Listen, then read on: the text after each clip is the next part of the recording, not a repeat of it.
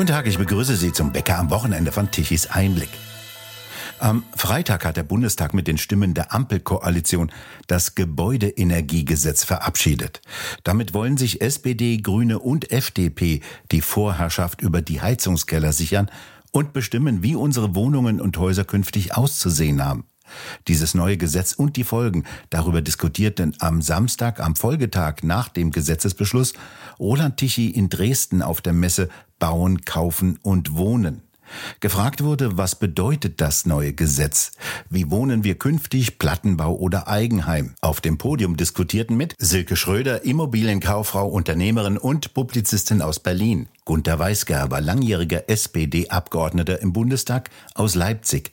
Christian Rietschel vom Verband Haus und Grund in Dresden und Professor Fritz Söllner, Volkswirtschaftsprofessor von der TU Ilmenau. Wir geben die Diskussion in einer gekürzten Version wieder. Und das Gebäudeenergiegesetz bekommt die Stimmen von fast allen Abgeordneten der Ampel, nur wenige Stimmen dagegen. da stelle ich als erstes die Frage an Herrn Weisgerber, was bringt es jetzt, dieses Gesetz? Sie haben sich immer so intensiv damit beschäftigt. Was bringt es?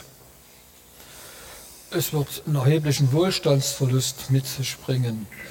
Viele Menschen werden diese angeblichen Modernisierungsmaßnahmen finanziell nicht tragen können. Die Finanzierungen sind sehr kompliziert, sehr schwierig.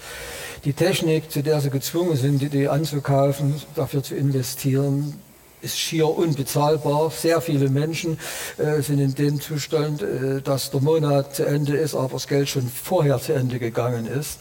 Und dieser Prozess wird sich fortsetzen. Also statt die Dinge offen zu gestalten, hier so eine Verengung zu organisieren, das ist eigentlich, geht das gegen die Bevölkerung. Das ist, ich habe das schon mal irgendwo geschrieben, das ist eigentlich eine Art Krieg gegen die eigene Bevölkerung. Ich finde das furchtbar, dafür bin ich 89 nicht angetreten. Das ist ja ein gewaltiges Wort. Krieg gegen die eigene Bevölkerung und getrieben auch von der Partei, der Sie immer angehört haben, der SPD. Ja, das ist auch die ganz große Enttäuschung. Also zu den Zeiten, als ich mich noch bemüht habe, in den Bundestag zu kommen, es gab keine Wahlkreiskonferenz, wo der Kandidat, die Kandidatin nicht erklären musste, wie sie sich vorstellt, dass Arbeitsplätze gesichert werden können, dass neue Arbeitsplätze entstehen können, dass wir den Wohlstand mehren können. Da gab es dann verschiedene Ansätze, da kann man diskutieren. Heute ist mein Eindruck, diskutieren die, werden die gefragt, wie, wie stellt ihr das Wetter in 20 Jahren vor? Es wird nicht mehr gefragt, wie die die Arbeitsplätze zu erhalten sind, wie sie zu schaffen sein können. Und damit ist eine Verantwortung abgegeben worden von den Kandidaten äh, an etwas Imaginäres, was in 20 Jahren keiner nachprüfen kann. Während dem Arbeitsplätze, das kann ich nächstes Jahr gefragt werden, da kann ich in vier Jahren gefragt werden, was habt ihr eigentlich hier falsch gemacht, dass das schiefgegangen ist. Also das ist, ist ein Trend. In, den, in fast in allen Parteien geht es darum, wie schütze ich das Wetter und nicht, wie erhalte ich den Zustand dieses Landes, den Wohlstand dieses Landes, um mit dem, was ich aus der Wirtschaft dann über Steuern, über Abgaben, was ich dann melden kann, ohne die Wirtschaft zu zerstören, sinnvoll einzusetzen, um der Kreativität der Menschen wieder Chancen zu geben. Denn wir wollen sie alle noch ein bisschen besser haben und nicht schlechter haben. Im Moment fährt der Zug ja zurück ins Mittelalter. Frau Schröder, wie sehen Sie das? Wie reagieren die Märkte? Sie sind als äh, Immobilien Händlerin, beauftragte Kauffrau ja damit beschäftigt. Gibt es da einen schon sichtbaren Wohlstandsverlust, wie Herr Weisgerber fürchtet? Eindeutig. Der ist ja jetzt auch schon länger eingeläutet worden. Also jetzt nochmal zu dem Heizungsgesetz. Das ist ja ein linksgrünes Hoffnungsgesetz, was auf den vorauseilenden Gehorsam der Bevölkerung baut, in der Hoffnung, das hat der Herr Habeck gestern auch gesagt, dass es sowieso nur Wirkung bringt, wenn sich 70 bis 90 Prozent der Eigentümer aus eigenen Stücken auch vor der kommunalen Wärmeplanung dazu entschließen, äh, eine Wärmepumpe in ihr Eigenheim einzubauen. Die Realität sieht ganz anders aus. Äh, wir haben einen steilen äh, Zuwachs bei dem Verbau von Gasheizungen, die ja auch modern emissionsarm und nur ein Drittel so teuer sind. Und ähm, die Gasheizungen bilden auch einen doppelt so hohen Anteil an verbauten Heizungen wie die Wärmepumpe. Also ähm, das Heizungsgesetz ist ein Gesetz wider die Realität, aber es setzt auf die Hoffnung, dass man die äh, Eigenheimbesitzer mit einer starken Unterdrucksetzung dazu bringen kann, äh, entsprechend zu investieren. Nur die Realität ist ja so, äh, wenn wir uns auch die finanzielle Förderung, äh, die damit einhergehen soll, anschauen, dass ähm, selbst wenn 30 Prozent des Einbaus einer Wärmepumpe subventioniert werden, dass bei den Kosten für einen ganz großen Teil äh, der Immobilienbesitzer überhaupt nicht darstellbar sind. So, jetzt komme ich auf Ihre Frage zurück. Wie reagieren die Märkte darauf? Es gibt einen bestimmten Anteil an Eigen ähm, äh, Immobilieneigentümern, die jetzt panisch reagieren, also die wirklich Angst haben, dass sie sich das, was ursprünglich mal als Altersvorsorge geplant war, nicht mehr werden leisten können, die auch meistens in einem Alter sind, wo sie gar keinen Kredit mehr bekommen für eine energetische Modernisierung und die jetzt schnell abverkaufen wollen. So, und durch die ganze Großwetterlage, die wir darüber hinaus haben, also die gestiegenen Hypothekenzinsen etc., ist der Markt ohnehin in eine Schieflage geraten. Also wir haben einen Angebotsüberhang und eine reduzierte Nachfrage. So, und das heißt, Verkäufe sind um ein Drittel eingebrochen, Preise etwa in der gleichen Größenordnung zurückgegangen. Also für die Immobilienwirtschaft brechen im Moment schwierige Zeiten an. Und für alle Eigenheimbesitzer, ähm, da kann man wirklich nur raten, Ruhe bewahren und wir warten erstmal ab, wie sich das Ganze zur Entfaltung bringt. Aber so wie von der Bundesregierung geplant, und da muss man ja noch als letzte Ergänzung kurz sagen, Trauerspiel, dass die FDP sich einem solch ideologischen Machwerk auch hergibt in dieser Breite. Ähm, da wird nichts draus werden. Also bei der FDP haben insgesamt vier Abgeordnete dagegen gestimmt. Mhm. Die Namen sollte man sich dann merken. Herr äh, Rietschel, äh, Sie sind Vorsitzender des Verbands Haus und Grund in Dresden. Wie ist Ihre Einschätzung dieser Lage? Folgen Sie der Frau Schröder mit einem minus einem Drittel? Voll und ganz. Man äh, beobachtet sehr stark, dass äh, die Nachfrage zurückgeht und für viele, äh, die mit dem Eigenheim geliebäugelt haben, können sich es einfach nicht mehr leisten, ein solches anzuschaffen. Selbst in meinem nahen Umfeld gab es im vergangenen Jahr noch eine Anschaffung, die würde dieses Jahr allein durch die gestiegene Grunderwerbsteuer 10.000 Euro mehr kosten. Das, äh, da rede ich noch nicht von den Zinssteigerungen für, für die Finanzierung. Wenn das noch oben drauf kommt, ist das eine Größenordnung, und äh, die, die kaum jemand stemmen kann, der normal arbeiten geht. Äh, und es wird möglicherweise ein, Eldorado werden für denjenigen, die hier spekulativ und, unterwegs sind und versuchen auf äh, äh, niedrige Art und Weise äh, den äh, Grundstückseigentümern ihre Grundstücke abzuschwatzen. Das ist eine Entwicklung, die sehe ich immer sehr, sehr skeptisch. Wir sind als Interessenvertreter dazu da, unsere Mitglieder zu schützen, ihnen das Eigentum nicht auszureden, sondern einzureden. Äh, der Trend droht umzukehren. Sie sagten da so nebenbei im Nebensatz äh, Grunderwerbsteuer plus 10.000 Euro für wahrscheinlich so ein eher durchschnittliches Einfamilienhaus. Hier in Dresden, Hier in nicht Dresden. etwa in, äh, in, in, den Hochburgen in den alten Ländern. Da wird es ja noch mehr sein. Eben. Aber es war doch eigentlich ein Versprechen des damaligen Finanzministers Olaf Scholz. Die Grunderwerbsteuer wird zwar auf eine neue Berechnungsgrundlage gestellt, aber insgesamt soll nicht erhöht werden. War das ein Versprechen, das sich jetzt als äh, Schwindel herausstellt oder was ist da? Oder äh, ein zu kurzes Gedächtnis? Als, als Schwindel würde ich es nicht hinstellen, sondern als Augenwischerei, als Beruhigungspille. Dasselbe finden wir bei der Grundsteuerreform wieder, wo genauso ein, ein Schattenboxen betrieben wird. Äh, man sagt, dann wird der Hebelsatz äh, geändert, nur das Problem sind die Unterschiede in den, in den Gemeinden.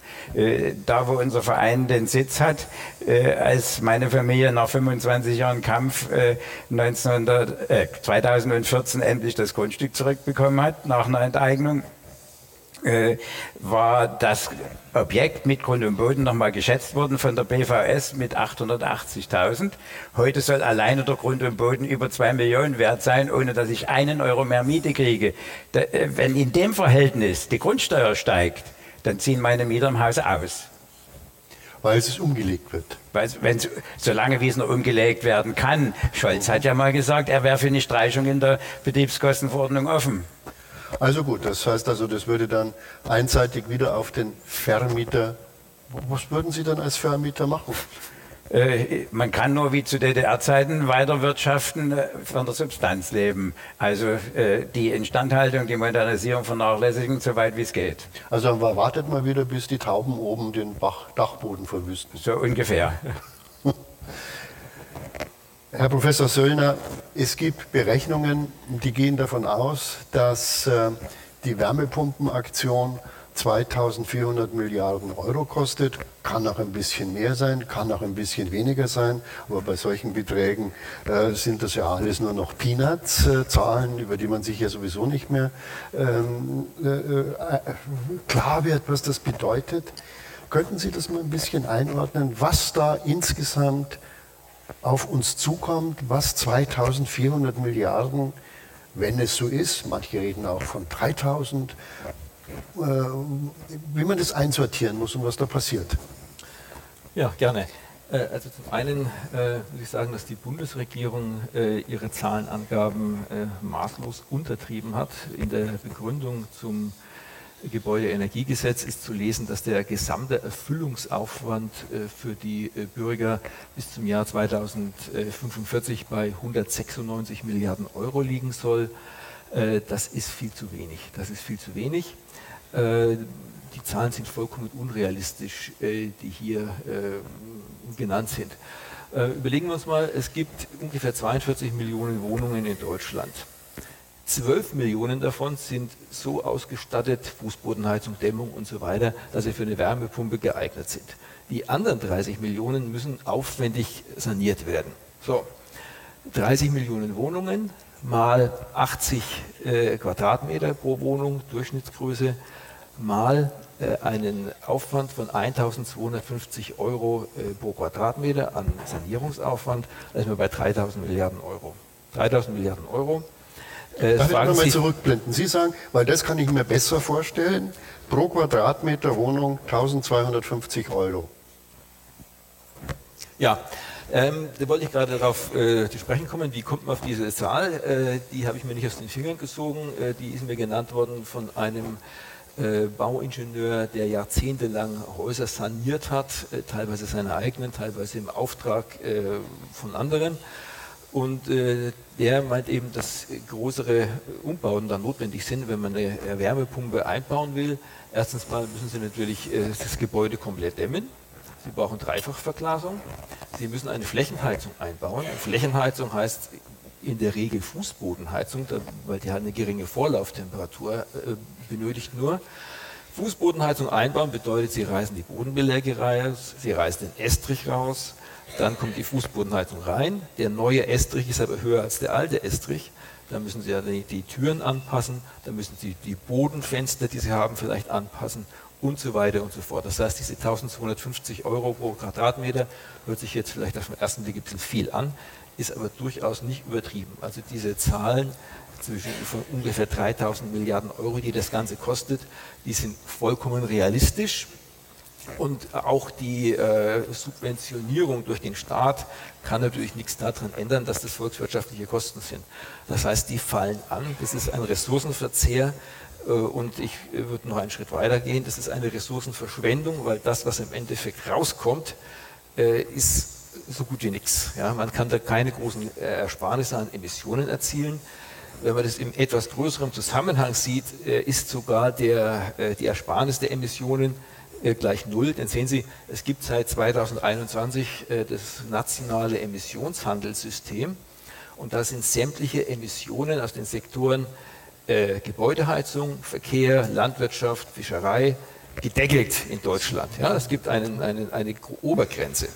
Wenn ich also irgendwie jetzt hergehe und im Gebäudebereich anfange, irgendwelche Einsparmaßnahmen durchzuführen, dann kann es vielleicht sein, dass da die Emissionen sinken. Aber Gesamt, der Gesamtdeckel wird dadurch ja nicht geändert. Das heißt, das, was ich hier einspare, wird an anderer Stelle einfach mehr emittiert.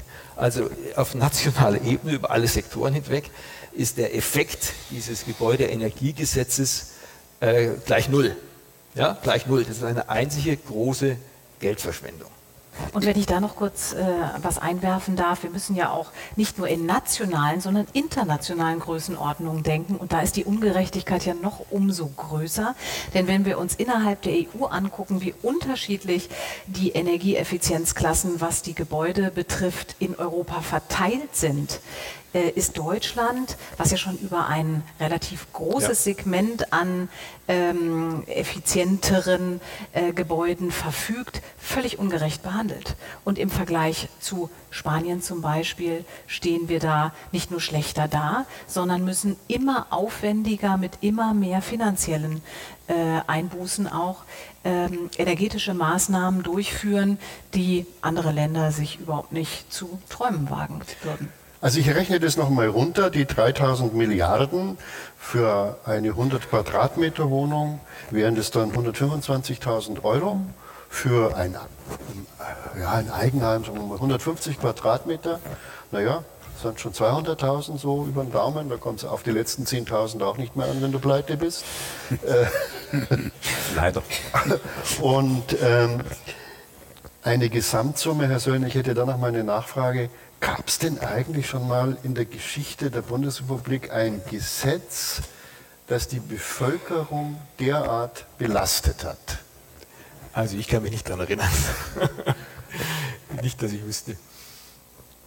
in der DDR gab es das. Da haben die Russen die Diktatur neu errichtet und von oben bestimmt, was zu laufen hat. Jetzt sind wir keine bewaffnete Diktatur, aber die, das Gefühl in der Bevölkerung, völlig ohnmächtig zu sein, ist enorm. Also wir sind keine Diktatur, aber es schmeckt an manchen Stellen furchtbar ähnlich. Ja, aber wo kommt es her? Ich meine, Sie sagen, wir sind keine Diktatur, was ja richtig ist. Wir haben gewählte Abgeordnete, die gehen in ihre Wahlkreise, wir haben Parteien, wir haben Medien. Und wir kommen auch noch nicht nach Bautzen morgen. So wir kommen auch nicht nach so, Bautzen. So noch und es gibt noch schlimmere Dinge, die uns nicht drohen, ja. muss man ja auch mal sagen. Noch nicht. Noch nicht. Äh, gut, das ist jetzt, äh, muss ich natürlich die Bemerkung mit Abschön und Sätzen pflichtgemäß zurückweisen. Aber äh, mal, mal, Spaß beiseite. Äh, wie konnte das geschehen? Wie konnte das geschehen, dass wir das machen? Ja, es fehlt einfach das abschreckende Beispiel DDR. Das ist nicht mehr in den Köpfen. Also dann sage ich aus westdeutscher Sicht, na gut, da hätten wir uns die DDR beibehalten müssen als Zoo, in dem man sieht, wie man es nicht macht. Ja. Mehr oder weniger ja, aber wir, wir, sind froh, dass wir die nicht mehr haben. Also mit dem Schwenk von Frau Merkel nach dem Seebeben vor Fukushima hat sich die Bundesrepublik enorm verändert politisch. Es schwenkt nach Grün. Inzwischen haben fast alle Bundestagsparteien, die wesentlichen Leute, grüne Höschen unter dem Kleidchen und rosa Hemdchen unter der Bluse. Mhm. Man kann ja kaum Unterschiede festmachen. Auch äh, der CDU-Abgeordnete, der da vor das Verfassungsgericht gezogen ist, der Heilmann heißt der, glaube ich, mhm. äh, da darf man sich nicht täuschen, der will den gleichen Scheiß. Mhm. Der will nur, dass sein Schalter nach ihm riecht und nicht, nicht nach ja. SPD. Aber der will das Gleiche. Das war zwar jetzt hilfreich, dass der da zwei Monate Aufschub hat gewähren lassen, wo nichts draus rausgekommen ist, aber da will den gleichen Müll. Ich meine, ich war ja in der letzten Ausschusssitzung dabei, bei als Sachverständiger in der Anhörung, und da hat der Herr Heilmann auch deutlich zu erkennen gegeben, im Großen und Ganzen sind sie ja einverstanden mit dem, was gemacht wird. Nur das Verfahren gefällt ihnen halt nichts. Ne? Und da gibt es ein Gefühl der Ohnmacht in der Bevölkerung. Die machen ja sowieso, was sie wollen, ja. weil eine akzeptable politische Adresse gibt es im Moment nicht, wo sie demokratisch, freiheitlich ihren Frust loswerden können. Äh, die wollen jetzt nicht AfD wählen, so, aber die haben dermaßen das Kotzen, entschuldigen bitte meinen Ausdruck schon mal aus dem Bergbau, äh, dass, dass auch, also auch viele deshalb wahrscheinlich AfD wählen. Jetzt sind sie froh, dass, dass sie Aiwanger plötzlich wählen können in Bayern. Ja? ja. Also andere Korrektive gibt es ja kaum noch, weil mir ist mein politischer meine Anschrift abhanden gekommen. Auch meine ganze Familie. Wir wissen nicht, wen wir wählen sollen. Und so geht es vielen Menschen in Deutschland. Adressat ist abhanden gekommen. Der Aiwanger hat ja in Erding auf diese berühmte Rede, auch bei dieser berühmten Rede, die ihm dann so zum Verhängnis wurde, gesagt, wir müssen uns die Demokratie zurückholen. Würden Sie den Satz unterstreichen? Wir müssen sie wieder mit Leben erfüllen. Die ist ja da. Also in den Buchstaben nach haben wir das alles. Die Institutionen sind alle da. Es wird nicht im Moment vielfach nicht so gelebt, wie es die Buchstaben eigentlich herkommen. Also wir müssen da, im Prinzip muss das was da ist, muss funktionieren. Und da, da klemmt es an manchen Stellen. Also zurückholen muss ich nicht. Ich will keinen anderen Staat. Alles, was wir im Grundgesetz stehen haben, das will ich. Das ist der Staat, den ich 1989, 90 wollte. Und ich bin froh, dass ich 25 Jahre das mit genießen konnte. Und seit 2015 sehe ich den Staat weg verschwinden. Nicht ins Nimmerland, aber das schmeckt irgendwie nicht mehr. Der Abbau ist verblüffend. Ja. Es hat natürlich auch damit zu tun, dass wir mittlerweile eine globale Verflechtung zwischen Wirtschaft und Politik haben. Also das heißt, selbst wenn wir jetzt sagen würden, wir würden gerne wieder die äh, parlamentarischen Strukturen wieder mit mehr demokratischem Leben füllen, sind doch die Akteure im Hintergrund, das sehen wir äh, an vielen Stellen, ganz andere, die die Fäden da spinnen, die die Rahmenbedingungen setzen. Wir haben es jetzt auch gerade bei der äh, Automobilausstellung gesehen. Also wer bestimmt denn die Agenda, nach der sich sich die Wirtschaft, aber auch die Politik orientiert. Und die beiden Akteure sind mittlerweile so verflochten, dass man einen Unterschied teilweise gar nicht feststellen kann. Wir können nur von den Auswirkungen sehen, dass es erstens nicht zu unserem nationalen Interesse und Bestem ist, was hier passiert, dass unsere Wirtschaft offenkundig mit politischer Begleitung voll vor die Wand gefahren wird und dass ähm, ja, sozusagen die bisherigen demokratischen Strukturen offenkundig auch machtlos dagegen sind. Es gibt eben Narrative und dazu gehört dieses Klimanarrativ an oberster Stelle, wo Politiker glauben, fast schon unabhängig von der Couleur nicht richtig gegen ankommen zu können, zumindest von den Parteien, die in Regierungsverantwortung sind. Jetzt kommen wir mal vom globalen. Und, Entschuldigung, Sie die Medien nicht vergessen dabei. Ich ja? wollte gerade sagen, das Versagen der vierten Gewalt macht das natürlich möglich. Ja. Also wer morgens seine Tageszeitung aus dem Briefkasten holt und abends die Tagesschau schaut, noch, gibt, gibt ja durchaus noch ein paar Millionen Menschen in diesem Land, die das tun, ähm, der hat natürlich auch ein anderes Bild der Wirklichkeit als wir, die wir hier in diesem Saal sitzen. Das also die Debatte um das Gesetz war ja gering im Bundestag. Wie lange war es? Eine Stunde oder so? Ja, gar nicht, war fast gar keine. Ja. Weiß ich nicht. die haben es vorher nicht verstanden und ja. danach Herr, Herr Spahn nicht. hat einmal gebrüllt, das haben wir mitbekommen. Ne? Also es waren wahrscheinlich die teuersten Minuten, Minuten in der Weltgeschichte, oder? Ja. Äh, aber Herr Ritschel, jetzt, wenn man jetzt vom Großen wieder aufs Kleine kommt, welche Auswege hat denn der konkrete Hausbesitzer und natürlich auch der Mieter? Da kommt jetzt ein monströses Gesetz und jetzt sind wir natürlich ganz entsetzt und sagen, jetzt wird uns wieder was übergestülpt, was so nach äh, diesem komischen Geruch hat, wie wir ihn schon früher kannten. Ähm, aber was kann ich jetzt als Reihenhausbesitzer, als Wohnungseigentümer, was kann ich jetzt tun? Im Moment erstmal abwarten wieder abwarten ja. oder Gas einbauen. Äh, schnell nochmal, schnell. Ja, und wer, 5 vor 12. Wer eine alternative Heizung noch hat, wie, wie ich in unserem Eigenheim, ich habe seinerzeit nach 1990 den Kohlekessel stehen lassen. Fünf Heizungsfirmen habe ich damals angeschrieben, das auf Gas zu erweitern äh, ehe ich eine Firma gefunden habe. Das macht man dann nicht mehr. Das ist völlig außen vor. So, ich weiß nie, was kommt. Heute bin ich froh wenn was passiert, kann ich jederzeit den Kohlekessel wieder in Betrieb nehmen. dann sch schieben Sie wieder die Briketts rein, oder wie muss ich mir das vorstellen? Ja, was Brennbares finde ich immer. der Kessel verträgt jedes, äh, jedes Material. Ob das der Schornsteinfeger am Ende akzeptiert und vielleicht äh, den Nachbarn, weil es qualmt, das ist eine ganz andere Geschichte. Aber kalt wird es bei mir auf die Art und Weise nicht. Aber das, diese Alternative hat nicht jeder. Und deshalb ist es erstmal wichtig, Ruhe zu bewahren und vielleicht auch ein Stück äh, DDR-Mentalität zurückzuholen, äh, passiven Widerstand zu leisten. Aber wie kann ich den leisten? Entschuldigung, ja. Wie kann ich passiven Widerstand leisten, wenn der Kaminkehrer, der ja zur Kellerpolizei umgerüstet wird, sagt, ja, ja. Äh, Sie mit Ihrem Kessel da, äh, Herr Ritschl, ähm, da muss ich Ihnen jetzt leider die Handschellen Das schweißt den zu. Es mag sein, dass er das, dass er das macht, aber der, der kann es nicht überall machen. Der DDR-Bürger hat immer gelernte Masse macht es dann. Wenn alle passiven Widerstand leisten, sind die gar nicht in der Lage, mit den paar Leuten äh, das zu reglementieren. Wir brauchen viele Eiwangers ohne Fluchtblatt. Also mit anderen Worten, Sie sagen, das wird ein bürokratischer Aufwand und wir machen uns jetzt einfach bockig. Ja. Das, was anderes wird uns nicht übrig bleiben. An politische Wahlen glauben Sie dann nicht mehr? Möglicherweise ja, aber äh, die Bevölkerung ist so hörig. Äh, ich habe zu DDR-Zeiten mal einen Lehrgang mitgemacht, da war ein Psychologievortrag dabei. Da war ich kurz vorher Abteilungsleiter geworden, auch als Nichtgenosse ging das.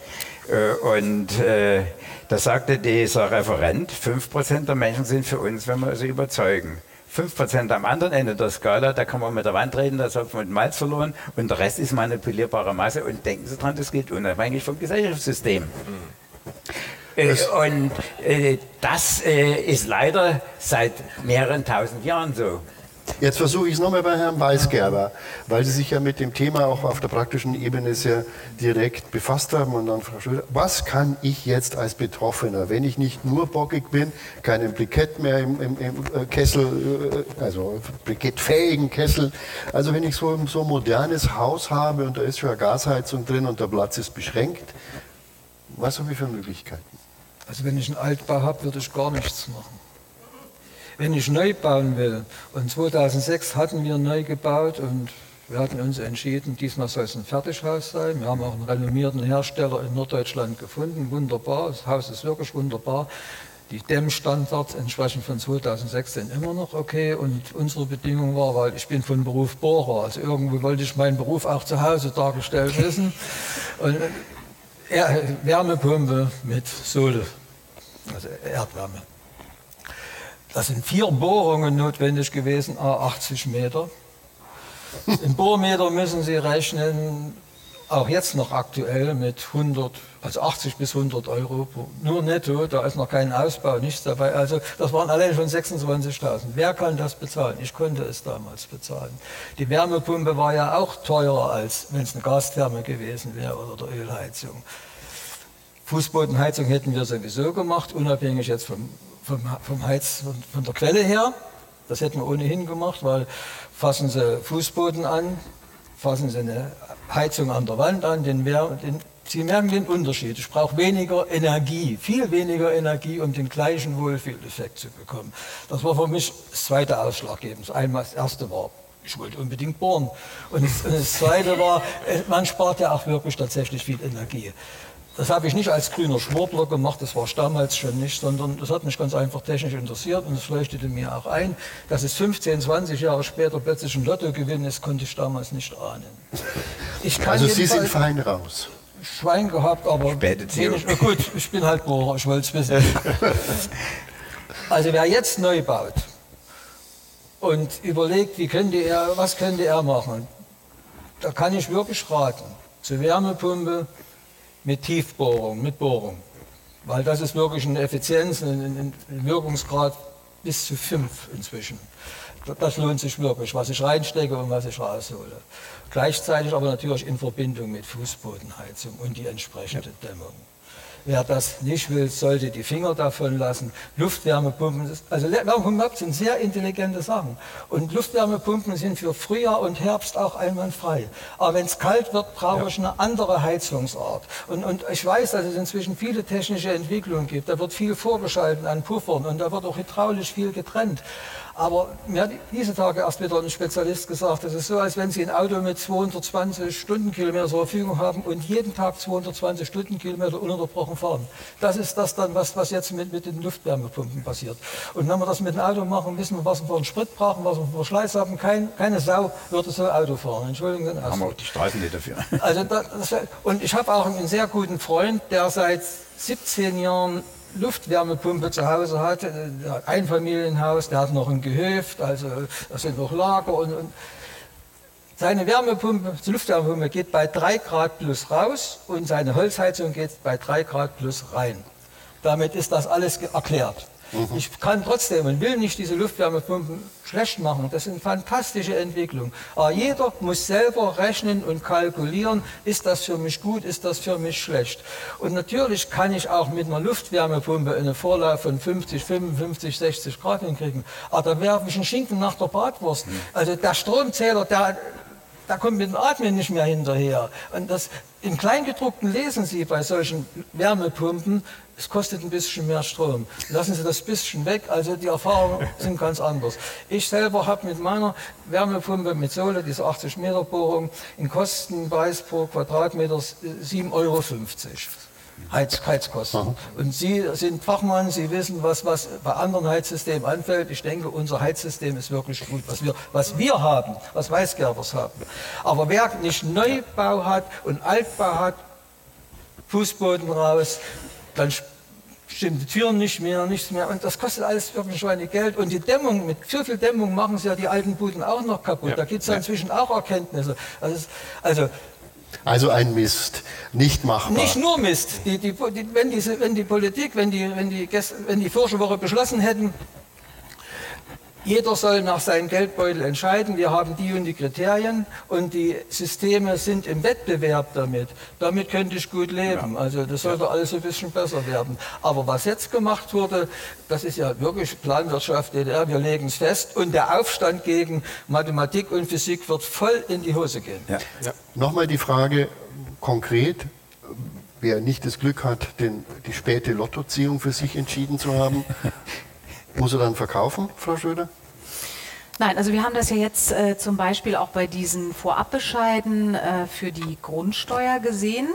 Drei Millionen äh, Einsprüche hat es gegeben und das hat die Finanzämter schon mal lahmgelegt. Ja, also ich sage mal, die Masse, es, es bringt schon etwas, etwas zu tun oder sich eben als Eigentümer wie bei Haus und Grund zusammenzutun. Das sind ja Verbände, äh, die dann auch Kraft haben, mehr Kraft, je mehr Mitglieder sich ihnen anschließen. Das ist ganz, ganz äh, wertvoll. Und äh, auf der anderen Seite ist dann natürlich die Frage, ja, was, was habe ich für eine Immobilie? Also prinzipiell würde ich definitiv dazu raten, erstmal die Füße stillzuhalten. Wenn ich jetzt eine uralte Heizung habe, sollte man darüber nachdenken, nochmal eine neue Gasheizung einzubauen. Ähm, und wenn ich neu baue, würde ich auch unbedingt auf Diversifizierung setzen. Also das heißt Kaminöfen. Also ich brauche alternative Energiequellen, denn das ist ja das gleiche wie bei dem Thema der E-Mobilität. Alles, was strombetrieben ist, ist letztendlich zentral abschaltbar. Punkt. Ja, richtig. Der Staat entscheidet, ob noch Strom durch unsere Leitung kommt oder nicht. Die vollständige Diskussion können Sie sich ab kommenden Donnerstag auf der Webseite tichiseinblick.de unter dem Stichwort TE-Talk ansehen. Und wir bedanken uns fürs Zuhören. Schön wäre es, wenn Sie uns weiterempfehlen. Weitere aktuelle Nachrichten lesen Sie regelmäßig auf der Webseite tichiseinblick.de und wir hören uns morgen wieder, wenn Sie mögen.